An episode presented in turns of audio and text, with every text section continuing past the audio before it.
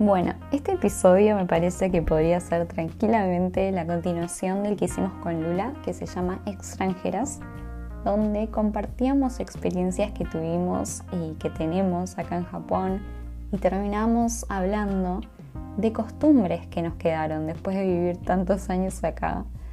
La verdad es que después de hacer ese episodio se me dieron muchas otras cosas a la cabeza, muchas costumbres que me quedaron y me parece que ahora iba a ser una buena oportunidad para traerlo de vuelta porque Japón abrió sus fronteras después de dos años, no sé cuánto, un poco más tal vez. Eh, así que bueno, si están interesados en hacer su primera visita a Japón, me parece que este episodio les va a venir muy bien.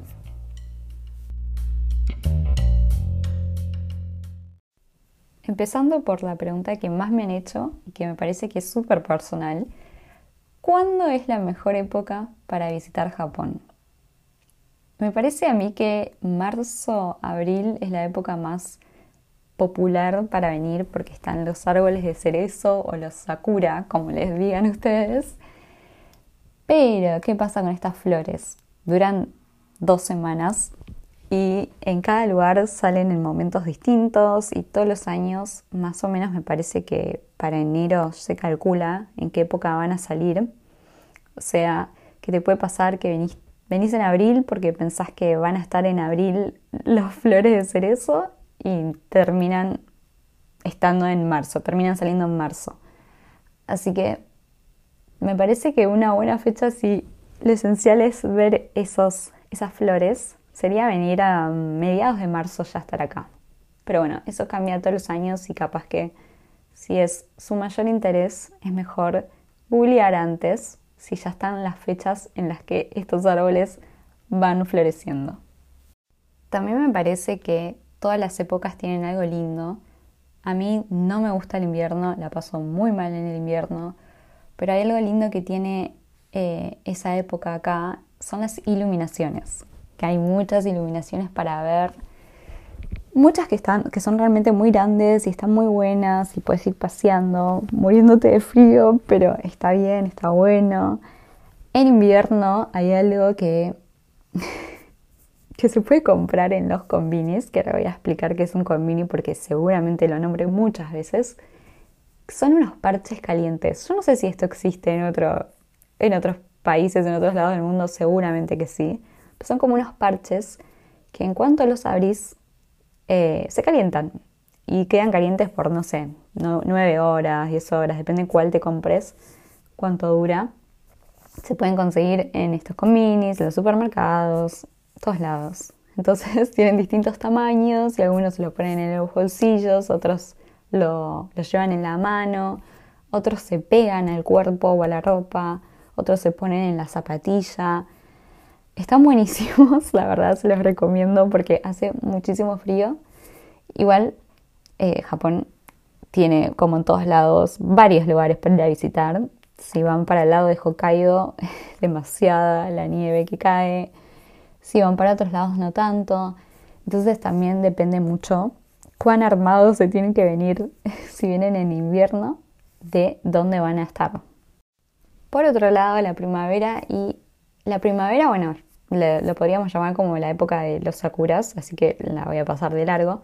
El otoño es hermoso, con sus hojas de colores otoñales, hermoso, una época que a mí me encanta. No sé si hay algo que se pueda resaltar de esa época, pero me parece, me parece una linda estación para venir a visitar. Después está el verano, donde hace muchísimo calor, húmedo, insoportable, así que si no son muy fanáticos de ese calor pegajoso, tal vez no les conviene venir en julio agosto. Pero también lo que tiene bueno son los Matsuri. Los Matsuri son los festivales de verano que se hacen en muchas partes, en Tokio, en la playa, en cualquier lado va a haber un Matsuri, donde generalmente las japonesas usan el famoso kimono, que en realidad el kimono es más para es más pesado, más para invierno me parece. Se ponen algo parecido, que es como una tela más finita, que se les dice yukata. Y es donde, bueno, los vas a ir viendo a todos los hombres y, no sé, el de los hombres me parece que se llama distinto, pero no les puedo confirmar eso ahora. donde los vas a ver más vestidos en esos trajes tradicionales y, bueno, qué sé yo. Si vienen por, por la foto y por la cultura y por ver esas cosas, está bueno.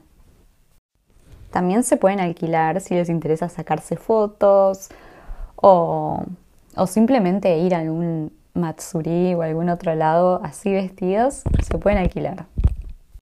Bien, pasando a esa pregunta más básica. En el aeropuerto, esto me parece.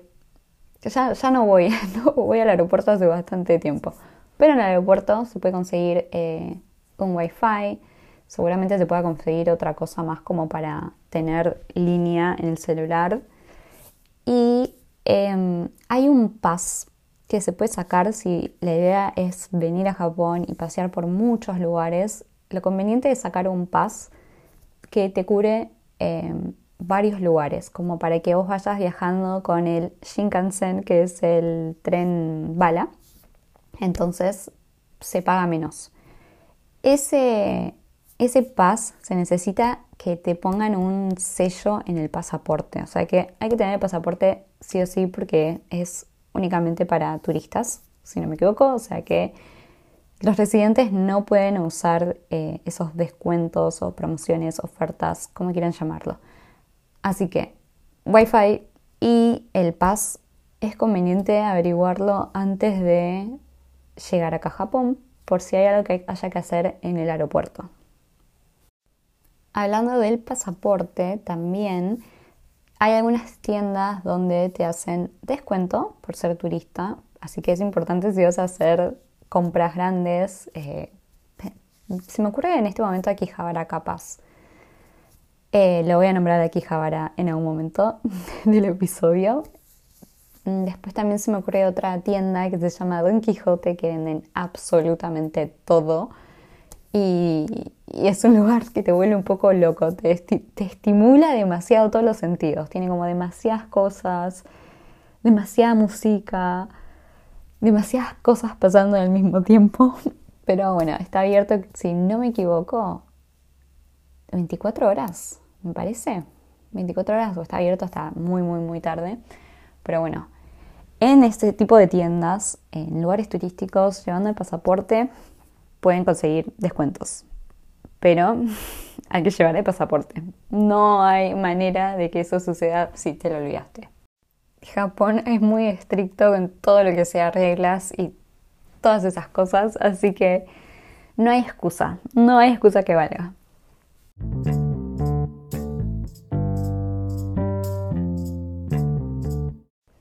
Y ahora voy a nombrar dos cosas que a mí me parecen esenciales y que yo intento acordarme siempre de tenerlas en cuenta. Esta contaría como una costumbre que tengo que hacer, que de alguna manera me quede grabada. Me tengo que llevar esta costumbre conmigo a todos lados. Una es una toallita de mano. La toallita de mano acá es algo que nunca vi en mi vida. Es una toallita muy chiquitita que todo el mundo lleva en el bolsillo, desde los más chiquititos a los más ancianos llevan esta toallita para lavarse las manos en cualquier lado y secarse las manos con eso, lo más básico del mundo. No hay, no hay nada más que explicar. Pero lo que pasa es que muchas veces cuando vas a un lado, no hay para secarse las manos. No, hay, hay lugares que no tienen como el papel para agarrar. Hay otros lugares tipo shopping malls donde vieron eso, que se secan las manos como metiendo adentro de algo que te tira aire caliente. En muchos lugares todavía siguen como tapados para que no los usen por el coronavirus. Entonces me encuentro en muchas situaciones que voy a un baño de algún lado, sea de un shopping mall, sea de donde sea, y no hay con qué secarse las manos. Entonces, por eso la gente se lleva la toallita para lavarse las manos en cualquier lado.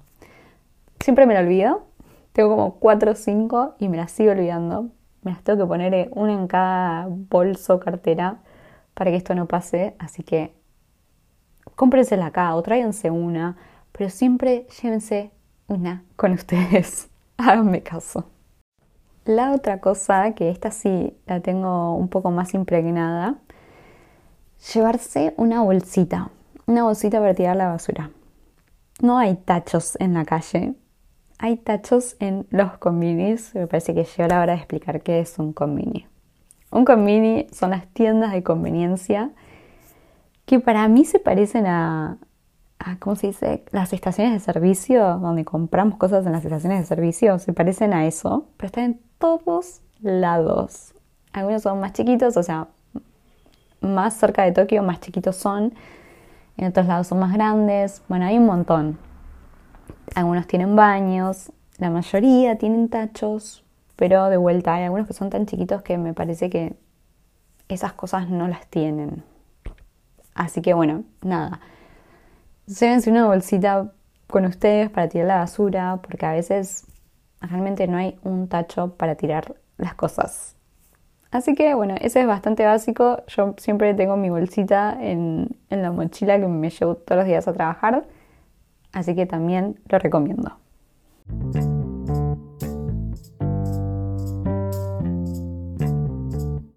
Bueno, ahora, para la gente que tiene ganas de, realmente conocer lo más posible, que quiere hacer todo lo más eh, conocido, lo más eh, popular acá en Japón, tenemos Disney y Universal. Disney está en Tokio y Universal está en Osaka. Estos lugares, como creo que ahora se está haciendo mundialmente, hay que reservar. hay que reservar en la mayor parte de lugares donde se vaya acá a Japón, si quieres conseguir un lugar. Pero Disney Universal, sí o sí, si les interesa ir a uno de estos dos, hay que sacar reservas por la página con anticipación en lo posible porque capaz no consiguen, em, no consiguen un, un, ticket para ir ese día. Ahora está Universal renovado, no sé si abrió el año pasado o este mismo año. Me parece que este mismo año abrió como una parte dedicada a Mario Bros, que está muy buena. Todavía no pude ir, pero está en mi lista de pendientes. Así que estaría buenísimo que si están por Osaka y les interesa todo ese mundo, eh, pueden intentar sacar un, ticket. Por otro lado, también muy popular es Akihabara, que está en Tokio y vende más que nada electrónicos, pero tiene también su parte de anime y manga, como que si les interesa todas esas cosas, seguramente les encante este lugar. Yo la verdad es que no voy hace muchísimo tiempo para allá porque me parece que está bueno cuando hay, cuando querés comprar algo, algo. Comprar una computadora, querés comprar un celular, una tablet, lo que sea, está muy bueno. Querés comprar juegos viejos, querés comprar los muñecos de colección o querés ver simplemente como esos cafés exóticos que hay acá, por ejemplo, los Cat Café, que bueno, eh, es que te tomas el mejor café de tu vida, capaz te tomas un jugo, pero te pasan los gatos para al lado, hay uno así con búhos, hay con puerco espines, hay con animales exóticos básicamente. Y también había antes del COVID, no sé si seguirán estando, esos cafés donde te atienden como disfrazados. Me parece que más que nada como de, de personajes así, de anime o esas cosas. Em, pero bueno, de vuelta digo, no es un lugar donde yo pueda ir y pasear y, no sé, ir muy seguido. Me parece que es como para ir a buscar algo puntual o a ir si algo de todo eso les interesa. Y dato no menor, venden muchas cosas usadas. Los electrónicos se pueden conseguir a buen precio justamente porque son de segunda mano. Hay algo, hoy justo hice un video de esto porque me encanta que la gente piensa que Japón está súper eh, como avanzado en tecnologías y la verdad es que sí, en un montón de cosas, pero también tiene esta parte de, de, conservar lo tradicional y de conservar lo, lo, viejo, ¿no? Como que de repente vas a un lugar que te vende electrodomésticos y ves ahí que hay un... que hay como, ¿cómo se llama este? El Discman. Ese donde te llevabas a escuchar el CD en la calle. De hecho, me lo compré cuando vine acá a Japón porque me parecía hermoso. Creo que no anda más, pero bueno. Eh, todas esas cosas como antiguas, tipo el grabador que le ponías el cassette y el CD, seguramente también lo venden. Venden un montón de estas cosas antiguas y es fascinante, pero la gente piensa que es solo nuevas tecnologías. Tengo una profesora que se quedó impactada de que acá siguen usando el fax, por ejemplo. Pero bueno, todas estas tecnologías viejas, eh, no sé, también hoy veía que vendían el Family en la PlayStation 1. Bueno, la PlayStation 1 calculo que no es tan loco, pero como los videojuegos que se usaban antes de eso, y te los venden como que están nuevos, están impecables, algo que es súper viejo, te lo siguen vendiendo. Así que a los coleccionistas esto les seguro les encanta, a mí me, fascina ver cosas así, también cuidadas después de tanto tiempo. Pero bueno, así que en Akihabara seguramente también vean eso, ¿no? Lo nuevo y también lo viejo, que parece que ya no existía más en el mundo, está todo acá en Japón. Otra cosa que no se hace, pero que van a ver, eh, tal vez vean alguno que otro haciéndolo y seguramente en el tren se los recuerden y vean carteles en inglés.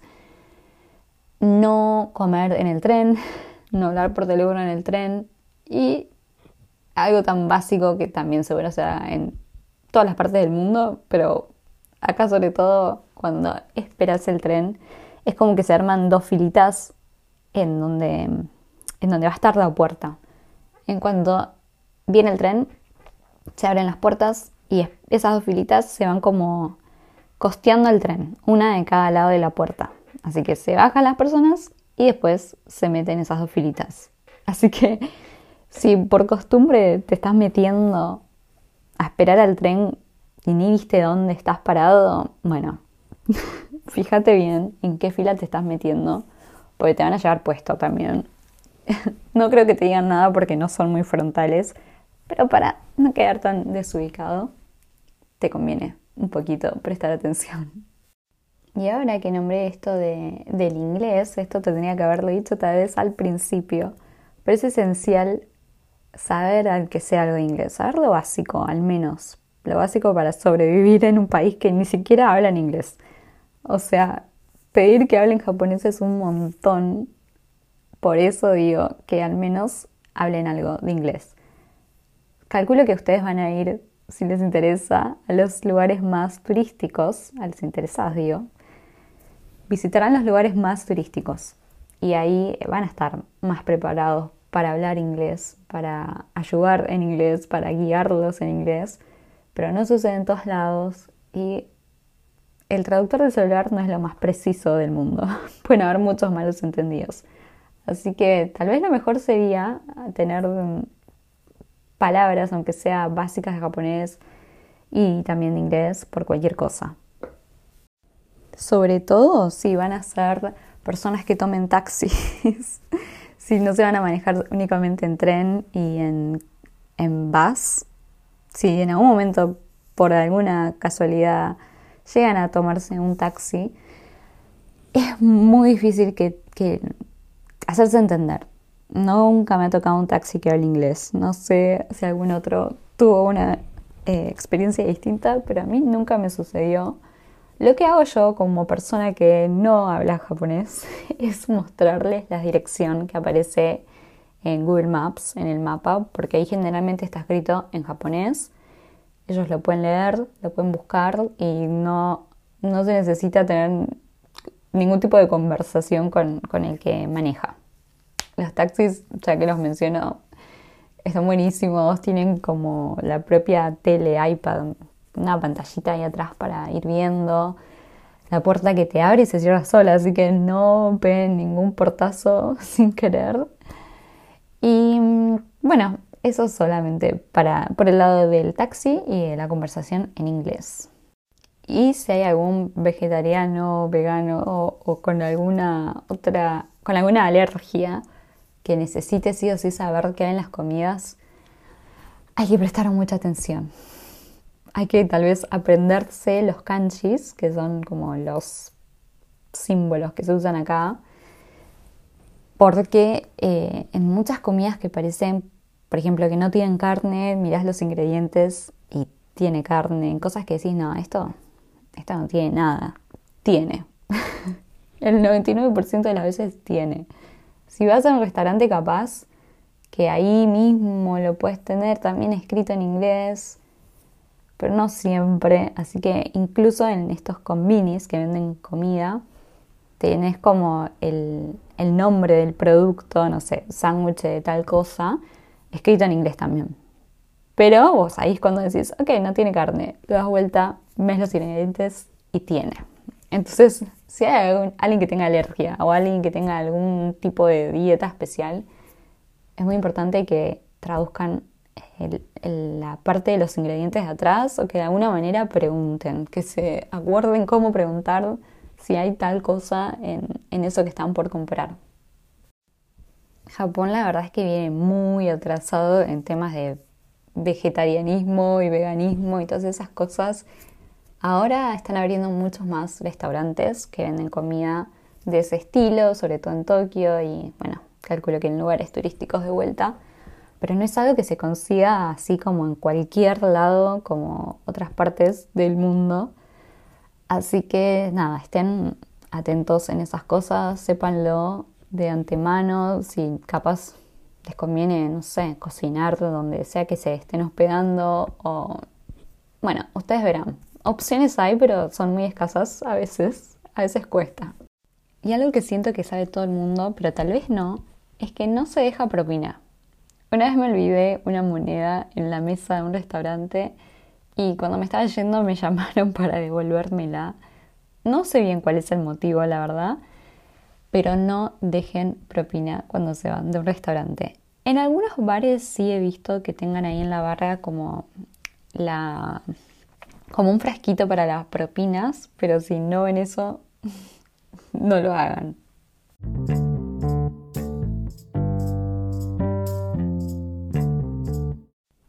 Bueno, para terminar voy a tirar simplemente un detallito muy menor, pero que, bueno, está bueno tener en cuenta para llevarse mejor con los residentes de este país. Las escaleras mecánicas, vieron que cada país tiene su propia regla, que la izquierda, que la derecha, lo que sea. Acá en Japón es izquierda, los que se quedan ahí parados, derecha para los que van a caminar por la escalera, aunque supuestamente no se puede caminar, la gente lo hace. Hablando de escaleras mecánicas también, prepárense para las horas pico en el tren, ahí lleno de gente. Pueden comprar un ticket del el Green Car. O sea, el, el, pasaje en tren que hagan les va a salir el doble probablemente, pero ahí van a ver que se pueden sentar sí o sí. Generalmente hay gente trabajando ahí que las puedes ver con sus computadoras o sus latitas de cerveza. Ahí en ese Green Car se va a poder comer, se puede tomar, se puede hacer lo que quieran, pero van a tener que pagar un poquito más. Bueno, creo que cubrí todo, todos los temas más esenciales. Algo muy, algo que no mencioné es el monte Fuji, un monte hermoso muy conocido acá en Japón, así que lo voy a agregar como pro de venir en invierno. El monte Fuji se ve hermoso en invierno. En verano no se ve porque lo tapan las nubes y esas cosas. En invierno se ve muy lindo. También se puede mm, como escalar el monte Fuji para los atrevidos. Yo no lo haría. La verdad que mi cuerpo no creo que resista eso. Eh, así que si están interesados en más de cómo de, de esa hiking, eso de subirse al monte Fuji y ver el amanecer, que es lo más conocido, subirse arriba y ver el amanecer con las nubes, o sea, desde lo más alto. Eh, bueno, tal vez me, me preguntan y les puedo contar algo más de eso. Si no, me pueden googlear las mejores épocas porque hay meses específicos donde la gente más va y también hay como cositas de seguridad, ¿no? De que si llegas a tal punto y no das más, puedes llamar a que te vengan a buscar, etcétera, etcétera. Pero bueno, también está bueno eso de mencionar al Monte Fuji que no podía faltar para cerrar este episodio. Seguramente no sea el último episodio que hable de cosas de acá, Así que en cuanto surjan nuevas ideas o en cuanto surjan nuevos comentarios de ustedes, seguramente grabé algún otro. Pero esto fue todo por hoy. Espero que haya estado bueno para ustedes. Espero que si estén interesados en, si están interesados en venir, lo puedan hacer pronto y que haya sido muy útil para ustedes escuchar esto.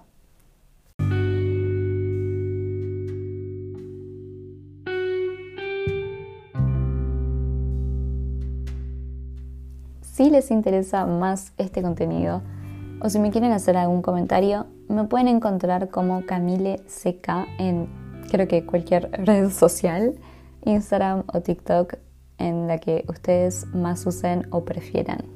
Gracias.